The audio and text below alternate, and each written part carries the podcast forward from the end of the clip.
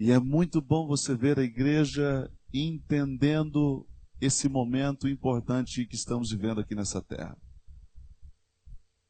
Não sei se é isso que você consegue identificar, mas geralmente a nossa vida gira não em torno da igreja, gira em torno da universidade, em torno do trabalho, em torno da família, que é importante. Mas quando eu começo a girar em torno de Deus, da sua casa, da sua causa, então algo diferente começa a acontecer dentro do nosso lar, na nossa vida de maneira muito marcante e especial. Por isso, quero desafiá-lo a algo. Está vendo aquela tela lá na frente? Aquele banner. Estamos a cada domingo aqui na igreja parando um pouquinho para estudar sobre Davi. Até o domingo anterior, nós estudamos um pouquinho sobre como viver uma vida de milagres, buscando facetas, momentos da vida de Davi para entender como viver essa vida de milagres. E agora, nessa próxima caminhada, desse próximo seis domingos, nós queremos entender como é que vamos caminhar aliviando a nossa carga tão pesada que, carrega, que carregamos diariamente.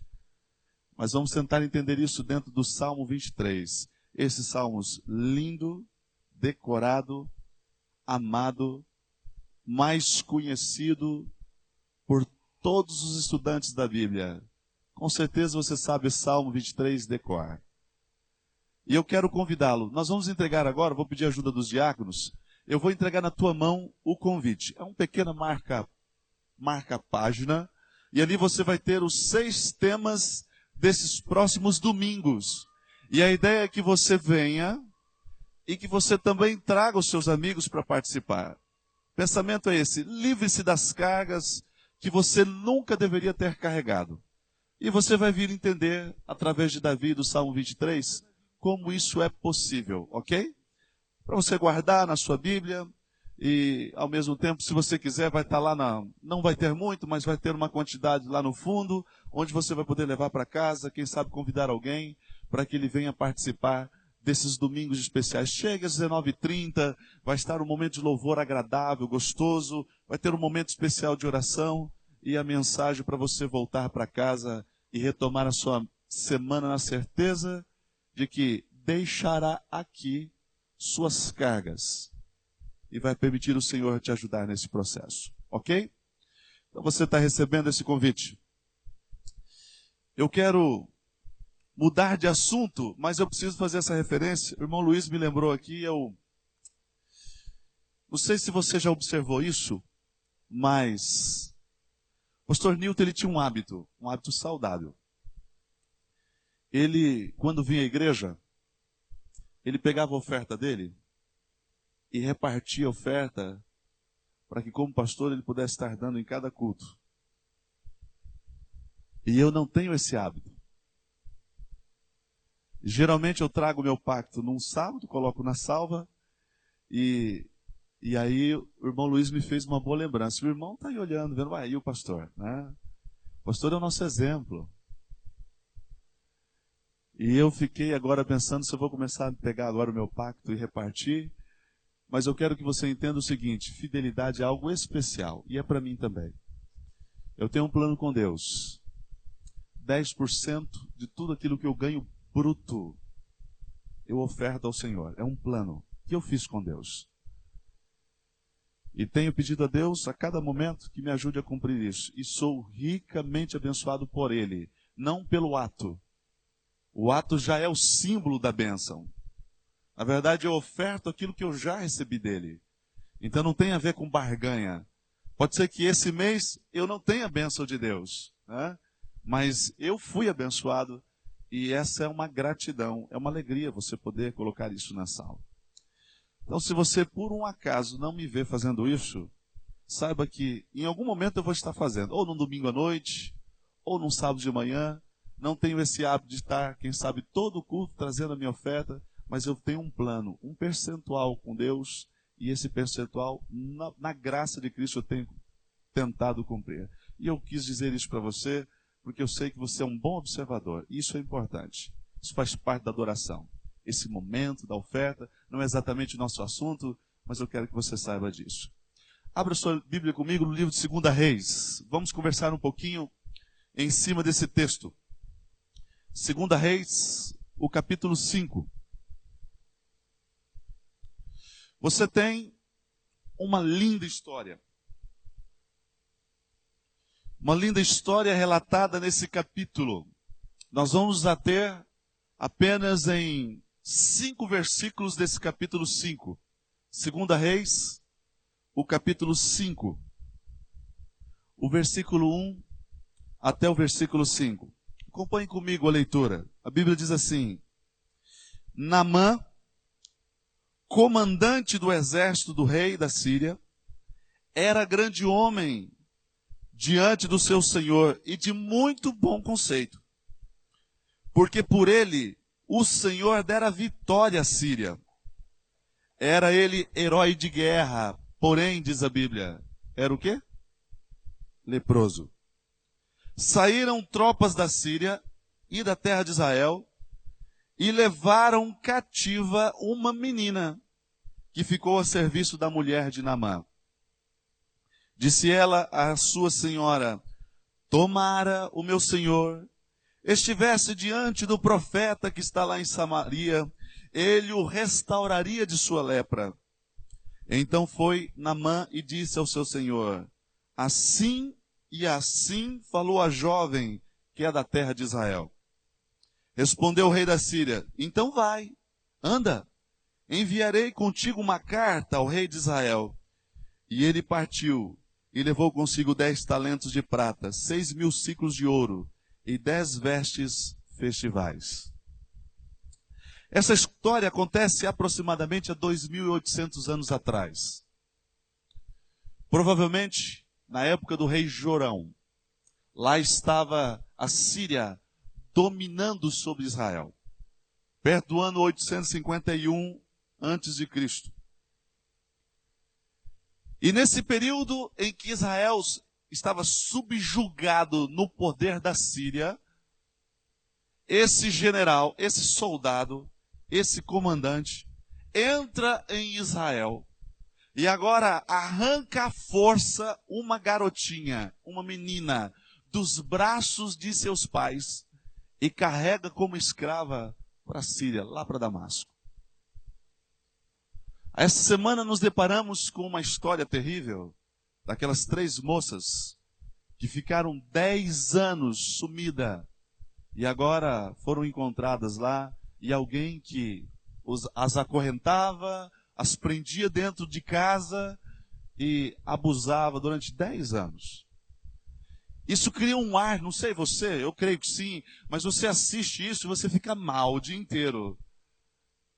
Eu acho que se você é pai, eu não sou, né? Acho que essa dor se multiplica, essa revolta se multiplica, porque você acaba trazendo essa dor para si. Dez anos. Dez anos da vida perdida. Foi exatamente o que aconteceu com essa garotinha. Ela foi arrancada. A história não dá detalhes. A história não dá nome a essa garotinha. A história da Bíblia não diz quem eram os pais dela, o pai, a mãe. Não diz nada sobre a sua família. A história não se atém a esses detalhes. Só diz que ela foi raptada. Ela foi levada como cativa, presa, escrava para esse lugar. Só isso que a história diz. Mas eu quero convidá-lo. Vou até pedir para colocar na tela ali. Pede para colocar para mim na, na tela. E eu quero convidá-lo para você olhar por trás das vitrines, além da vitrine, a história dessa menina.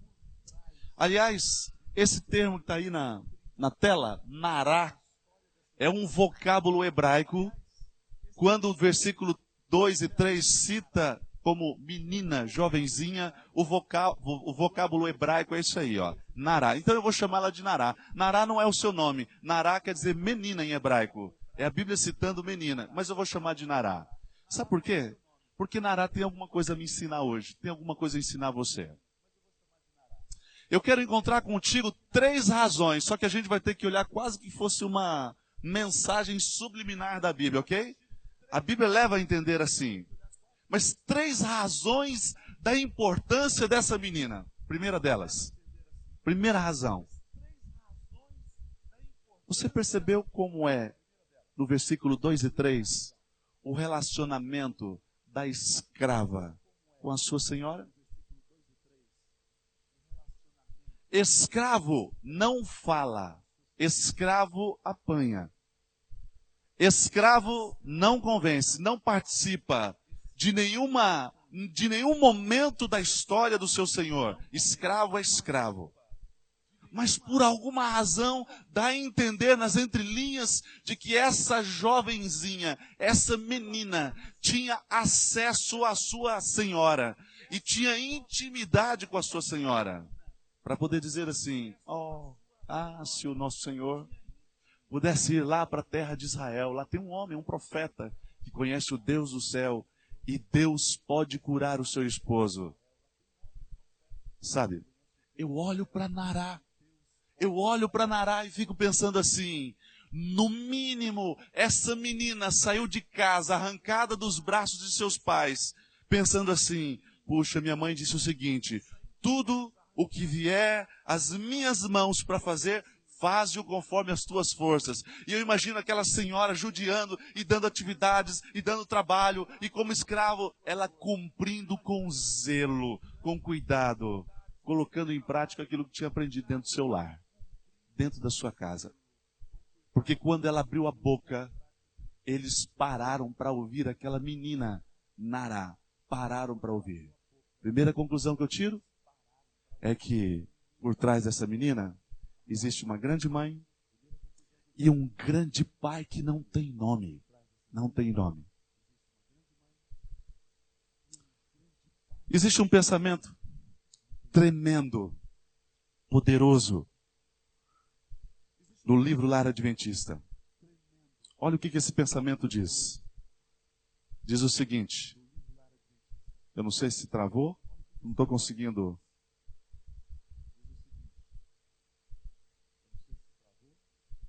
Ok. Olha que pensamento. Dá uma olhada lá. Depois de Deus, depois de Deus, o poder de uma mãe para o bem é a maior força conhecida na terra. Você conseguiu entender bem a profundidade desse texto? Eu tenho visitado muita gente, muita gente durante a semana. Quero citar um caso em especial. Na quarta-feira à noite, na hora do culto, fui visitar a irmã Efigênia. Talvez ela até esteja aqui agora. Uma senhora de 82 anos. E ao chegar lá, ela me encaminhou para o quarto, lá o quarto do casal. E encontrei lá o irmão Francisco, deitadinho numa cama. Banho tomado, bem cuidado, preparado para dormir. Irmã Efigênia está ao lado do Francisco há 62 anos. Sabe o que é isso? 62 anos, casado com o mesmo homem, vivendo naquela cama junto com ele. 62 anos. Eu tenho 37 de vida. E aquela irmã diz assim, pastor, eu o convidei para vir aqui porque eu queria que o senhor orasse pelo meu esposo. Eu tenho cuidado dele com dificuldade, uma senhora de 82 anos levantando o esposo, dando banho, levando para o banheiro, voltando e sempre ali atendendo, dando comida na boca, atendendo aquele seu esposo de 62 anos de vida ao lado. Ela tem filhos. Alguns estão na igreja, outros não. Nós oramos juntos pelos seus filhos. E eu fiquei pensando comigo o seguinte: ah, se eu entendesse que o maior argumento, o maior argumento de um pai, de uma mãe, é um filho. É um lar. O maior argumento de Deus ao mundo, ao universo, é você. Esse é o maior argumento. Eu fico olhando para esse casal e pude ali visitar. Veja, fui lá para confortar o casal, mas eu saí de lá entendendo uma outra mensagem para mim mesmo. O maior argumento é um casal cristão que busca a Deus desde o ano 52, quando se converteram. Fizeram parte da construção da igreja do Tabaité. E logo depois, por uma questão de, de, de, de comodidade para vir à igreja, o ônibus sai da frente e para aqui no centro. Não vão mais no Tabaité, estão vindo da igreja central. Com dificuldade, porque não pode deixar o esposo sozinho. Mas o argumento é uma mulher olhar para mim no sofrimento de sua vida e ainda dizer assim: Pastor, eu sou, nós somos felizes por crer em Deus por Ele fazer parte da nossa vida.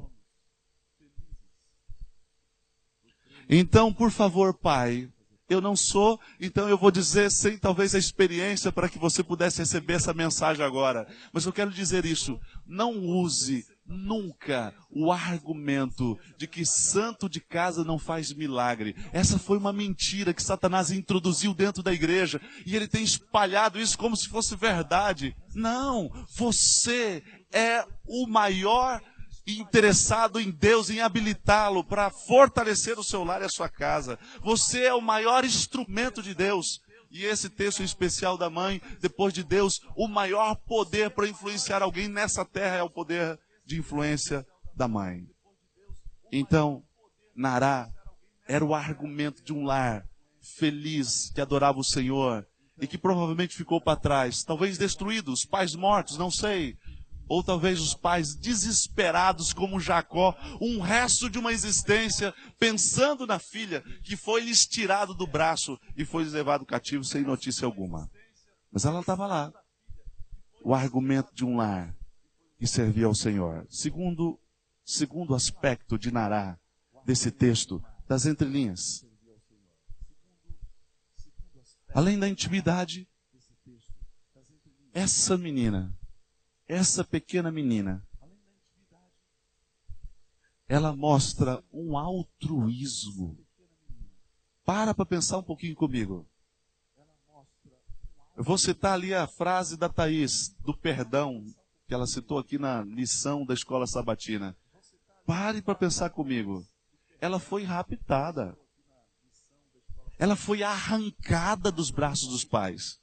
Mas agora o sentimento que toma conta do coração dessa garotinha, sabe qual é? É olhar para o seu raptor, para o seu sequestrador, para o seu senhor e dizer assim: Eu sei quem pode ajudá-lo. Lá no fundo, eu ia ficar pensando assim: que morra de lepra, que apodreça. Olha a vida que ele me trouxe, olha o que ele fez comigo. Tirou lá de dentro da minha casa, do lado do meu pai, da minha mãe, dos meus irmãos, e me trouxe para esse lugar estranho e está me fazendo sofrer aqui. Que morra! Mas essa garota não. Ela simplesmente olha para sua senhora e diz assim: Eu sei como ajudá-lo. Altruísmo. O argumento de um pai e de uma mãe que com pouco tempo ofereceu a melhor educação para aquela menina agora num lugar totalmente estranho. O argumento, o argumento uma menina, pequena menina, que sabia perdoar. Terceiro, terceiro aspecto importante que eu vejo nessa história.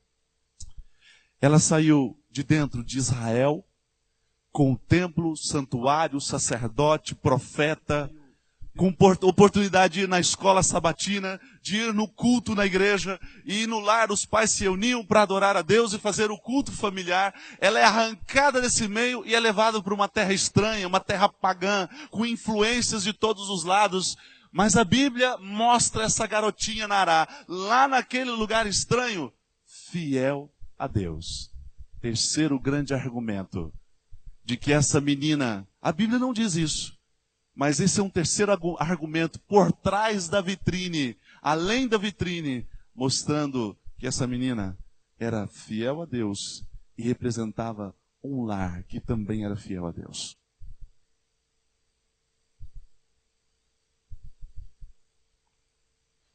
Você já parou para pensar nisso? Você já percebeu quantas influências hoje tem acessado o seu lar? Você já percebeu como nós temos dificuldades de implantar mudanças dentro de casa, onde Deus seja adorado, mas as influências negativas, elas entram numa velocidade a porta, a porta dentro e eu não consigo controlar muitas vezes. Aliás, tem uma pesquisa que me chamou muita atenção e eu quero citar para você agora. Veja, essa pesquisa foi feita por um instituto muito sério, não é pesquisa de fundo de quintal.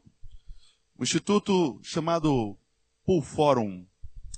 Na verdade, nos Estados Unidos, eles entrevistaram 3.412 adultos e jovens de algumas vertentes religiosas: católicos, evangélicos, mormons, judeus e ateus.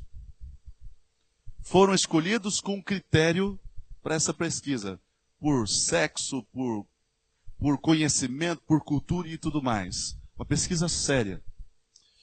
E nessa pesquisa eles apresentaram 32 questões, 32 questões da Bíblia e de religião, 32 questões. E sabe qual foi o resultado dessa pesquisa? Vou te dizer agora. Em último, último lugar, das 32 questões, com 14,7 acertos, os católicos. Em penúltimo lugar, de 32 questões, com 16 acertos, os evangélicos e adventistas. Em terceiro lugar, com 20,3 de acertos, os mormons, à frente de nós. Em segundo lugar, com 20,5 acertos, os judeus. E com 20,9, você já sabe, os ateus. Foram os que mais responderam questões acertadas, simples e algumas delas complicadas. Por exemplo, nesse nesse, nessa pesquisa contemplava essa pergunta: o que, que você sabe sobre a transubstanciação? Estava lá. É uma pergunta mais difícil, mais teológica. Mas também tinha uma pergunta assim: quem foi o pregador do Sermão da Montanha? 43% dos evangélicos, onde os adventistas estavam incluídos, responderam não saber quem era o responsável pelo Sermão da Montanha.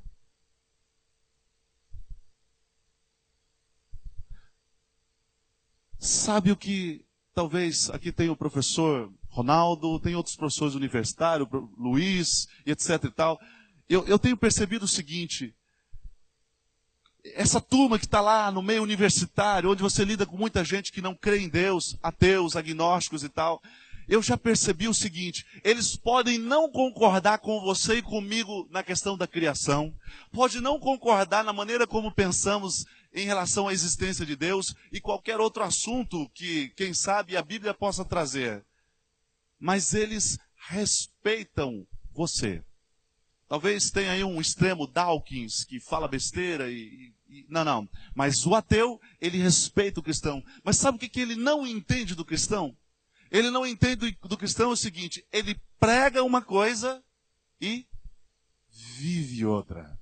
Ele não entende essa incoerência que tem naquilo que é a mensagem do cristão e naquilo que ele vivencia em sua vida. Isso ele não entende. Isso ele não compreende. Mas eu quero desafiar você hoje, amigo, você que veio aqui, para você entender o seguinte: você, eu, nós, mas eu, quando falo nós, fica uma coisa muito generalizada. Não, é você mesmo. Talvez você que está recebendo essa mensagem agora, pensa assim, sou eu. Eu, veja, você é o argumento de Deus para o universo. Tem gente que nunca vai abrir a Bíblia para ler uma sequer palavra daquele livro, mas a única Bíblia que ele vai ser capaz de ler é a tua vida e mais nada. Você é o argumento de Deus para o universo.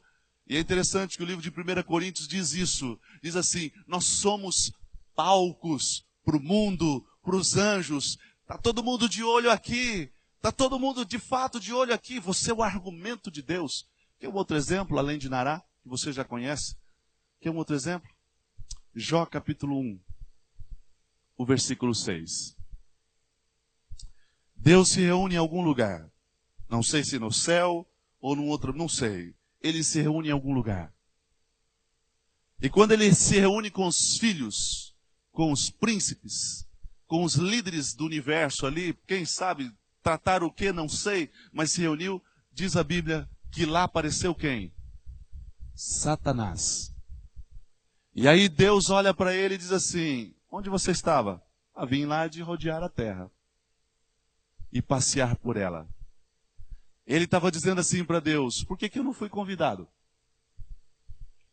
Eu sou príncipe da terra.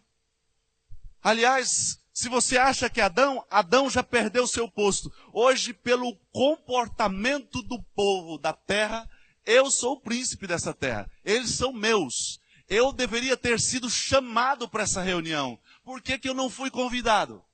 Qual é o problema? Olha lá para o povo que você criou. Eles estão dizendo com a sua vida que eu sou o príncipe deles. E a Bíblia diz que Deus não procura argumentar nada. Ele só fala isso. Que coisa maravilhosa. Ele só fala isso. Viste o meu servo Jó? Argumento de Deus. É você, meu amigo. Viste o meu servo Jó? Como ele vive? Como ele se desvia do mal? Satanás sabe disso. E ele tem trabalhado intensamente para atrapalhar você. Deixa eu mostrar rapidamente algo aqui. Você vai se horrorizar, talvez você já viu, mas você vai dizer assim: Ó, oh, pastor, na igreja, vai mostrar isso da igreja. Mas eu vou dizer para você, com muita dor no coração, tem coisa muito pior entrando no lugar mais sagrado dessa terra, que não é a igreja. É a sua casa, é a minha casa, é o nosso lar.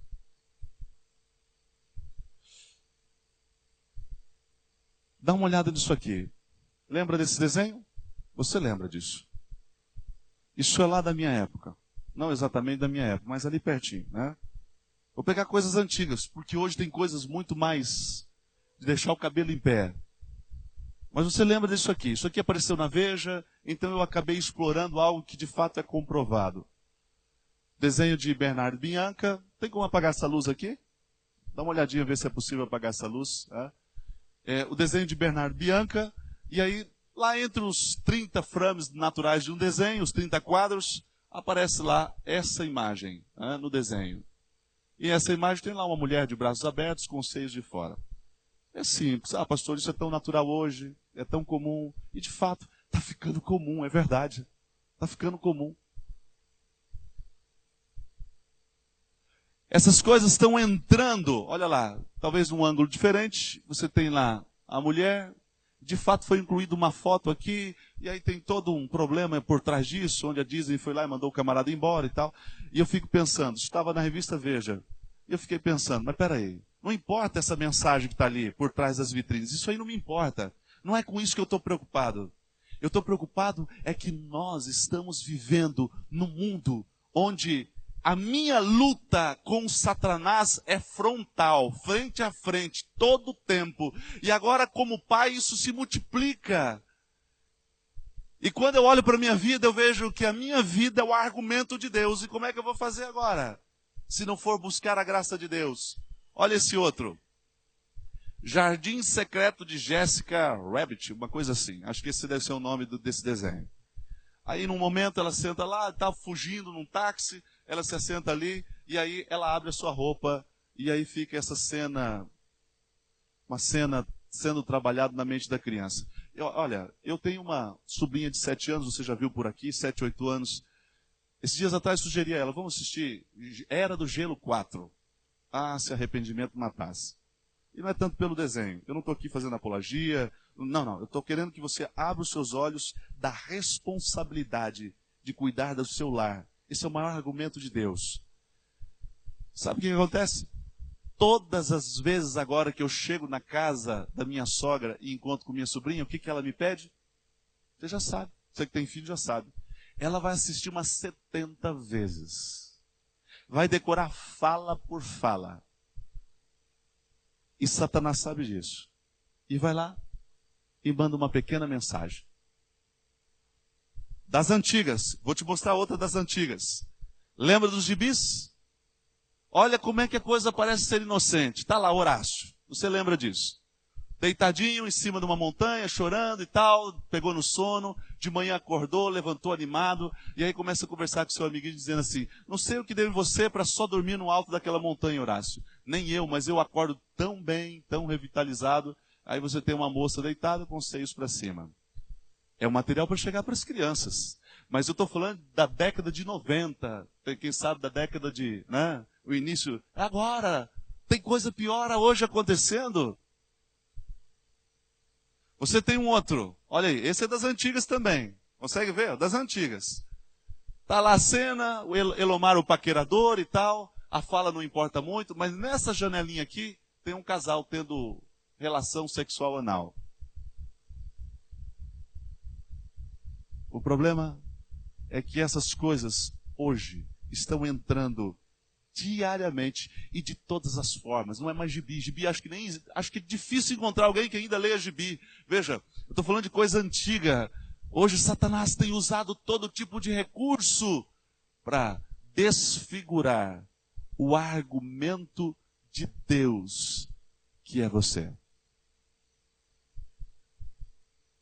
Você já parou para pensar nisso? Eu quando olho eu percebo a importância de um pai, de uma mãe, compreender.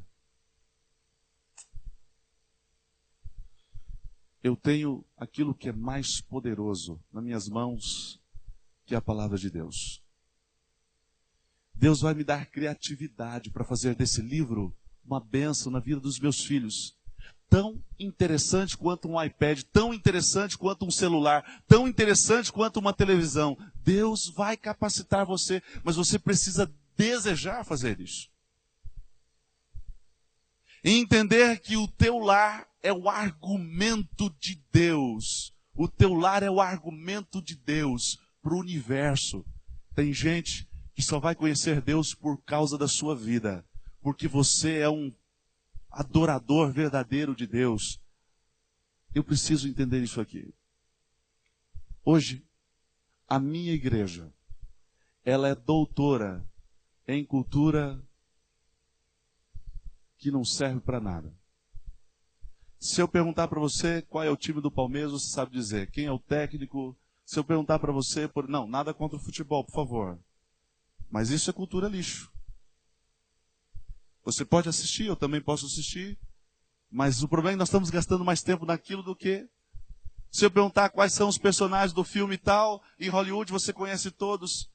E eu estou deixando aquilo que eu tenho de mais poderoso nessa terra para transformar a vida da minha família. E não usando isso com criatividade. Às vezes eu leio o versículo e mando embora. Eu passo uma mensagem não verbal que isso aqui não é importante. Eu não tiro tempo para, de maneira criativa, preparar um momento onde os meus filhos se agradem de estar na presença de Deus.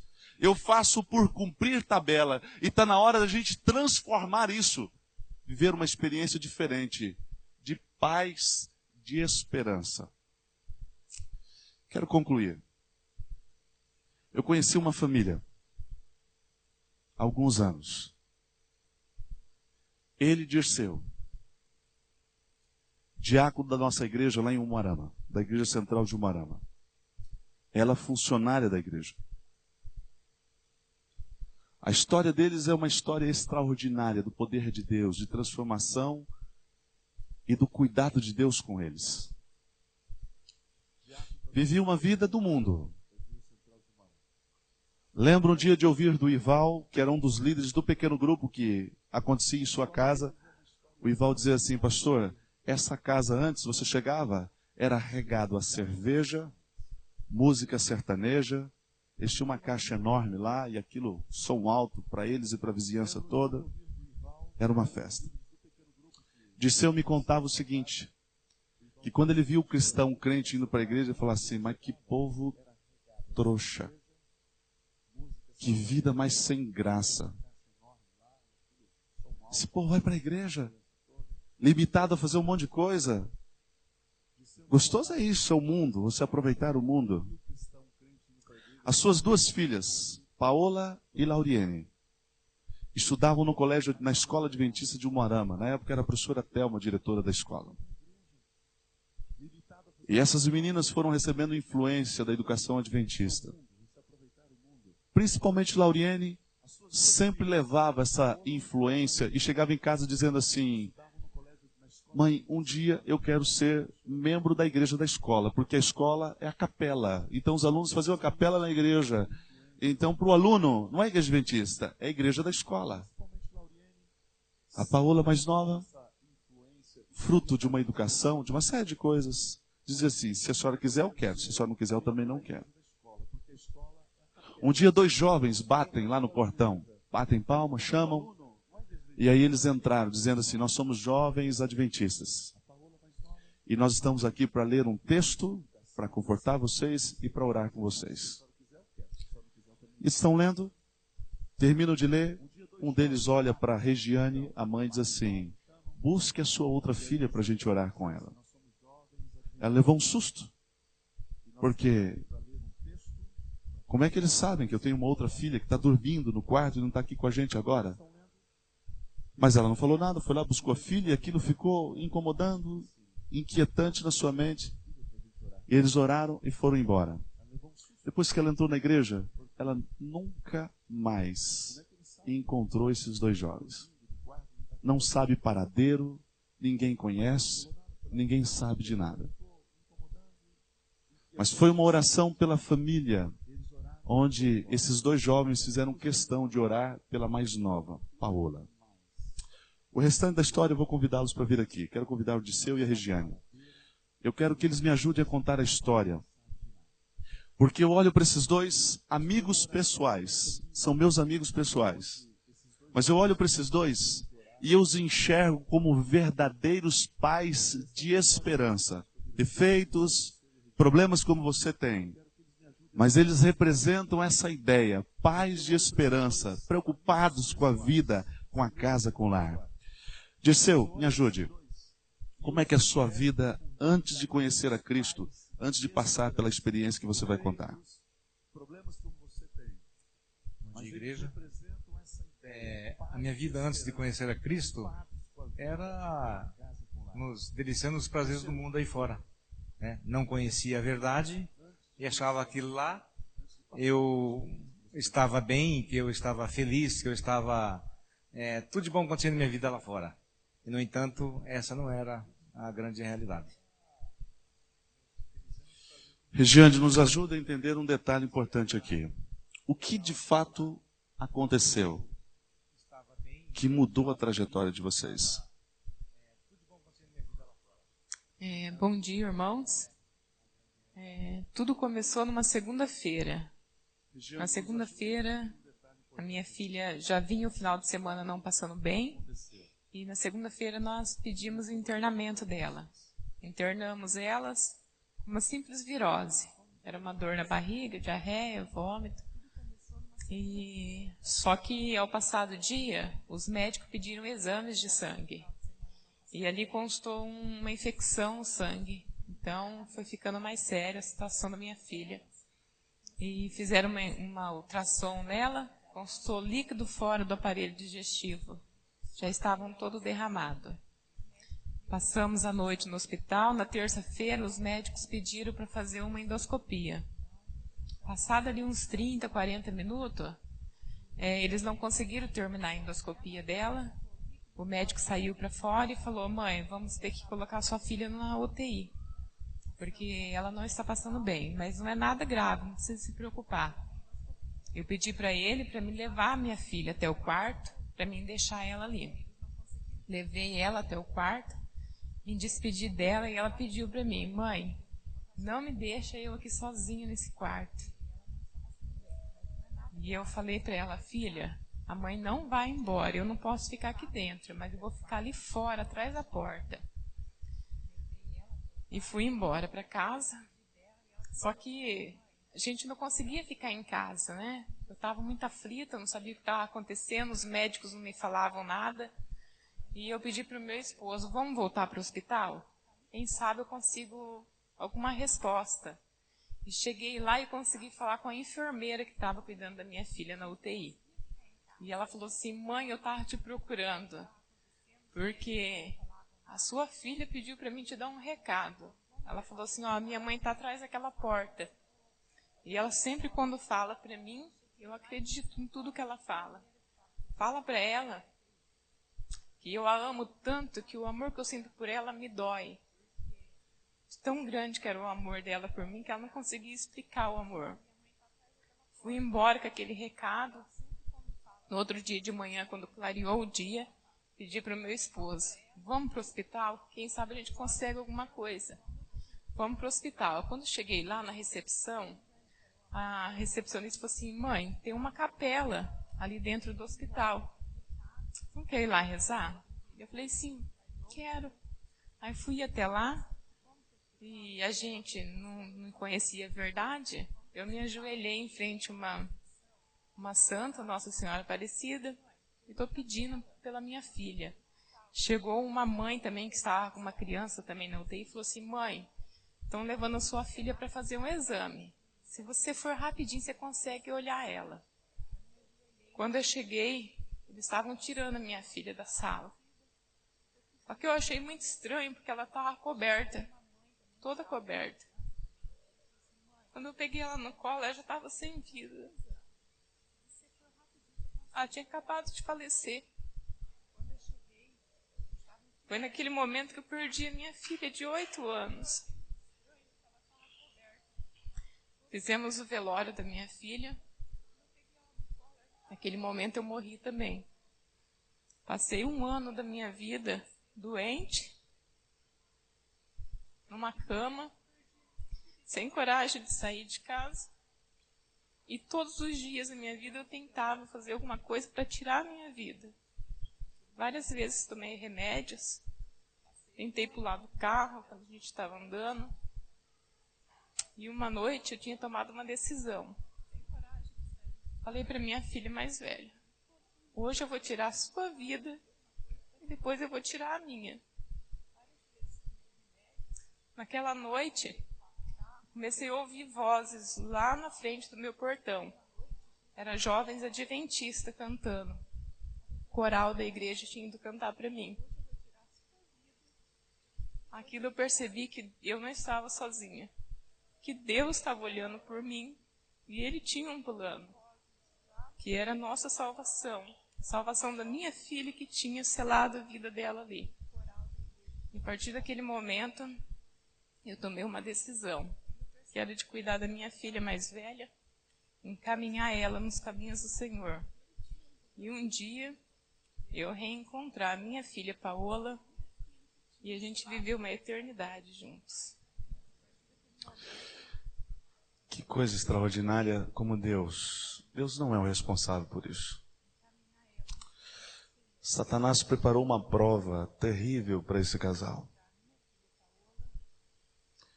Mas eles foram tirados lá do mundo por esse problema que eles passaram.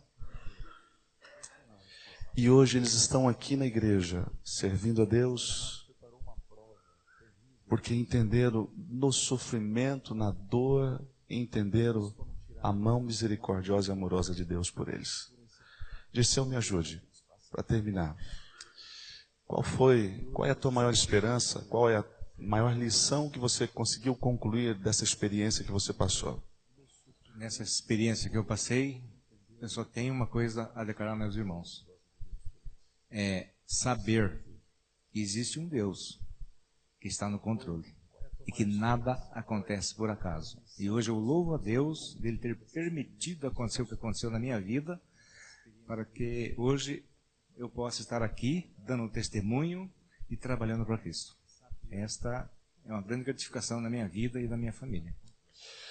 Dirceu é vendedor. Ele viaja ao norte ali, o noroeste do Paraná inteiro.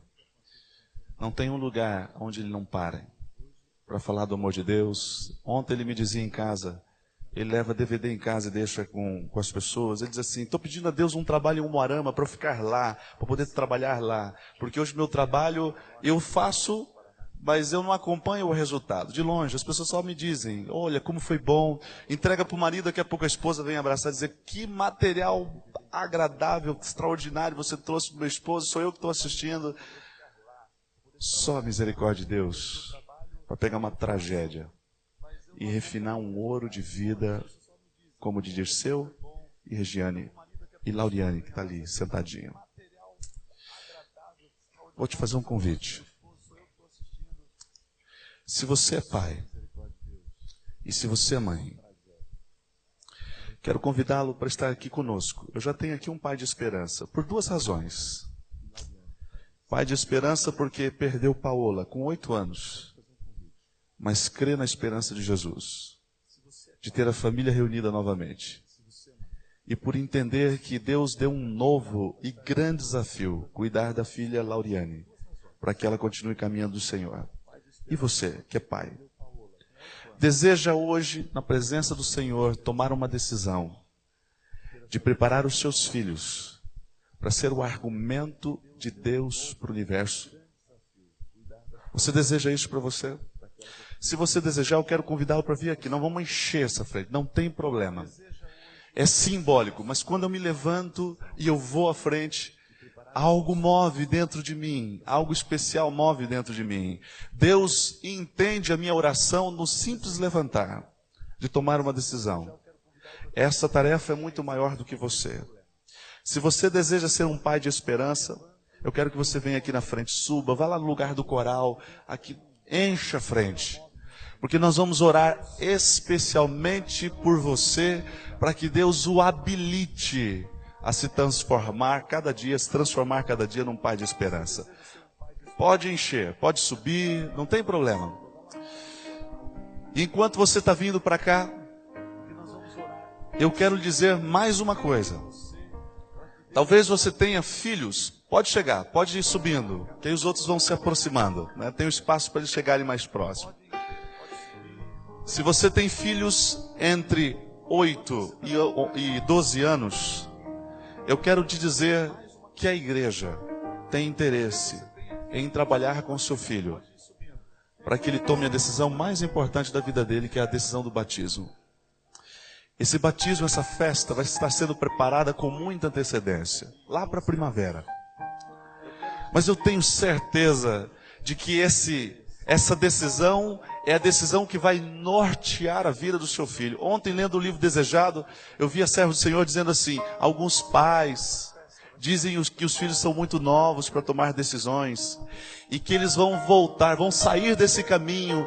E aí ela diz assim: é importante hoje eles assumirem um compromisso, porque se amanhã eles saírem, uma semente poderosa está plantada nos seus corações e o caminho de volta sempre é mais fácil. Então eu quero que você não terceirize para a televisão, para a escola, vou dizer mais, para a igreja, o trabalho que é seu. Não tem instrumento mais poderoso para cuidar do seu filho do que você. Não tem argumento mais poderoso nessa terra do que um lar de um cristão que brilha, que exala que abre-se como um livro, uma carta viva, para mostrar o poder de Deus na vida desse lar. E é com esse intuito que agora nós vamos orar. Eu quero convidar a igreja, nós vamos ficar em pé, e eu quero orar em especial por vocês, para que Deus os habilite e os condicione como um pai de esperança, uma mãe de esperança. Vamos orar. Senhor Deus, Obrigado porque o Senhor nos trouxe o testemunho de Nará, essa menininha,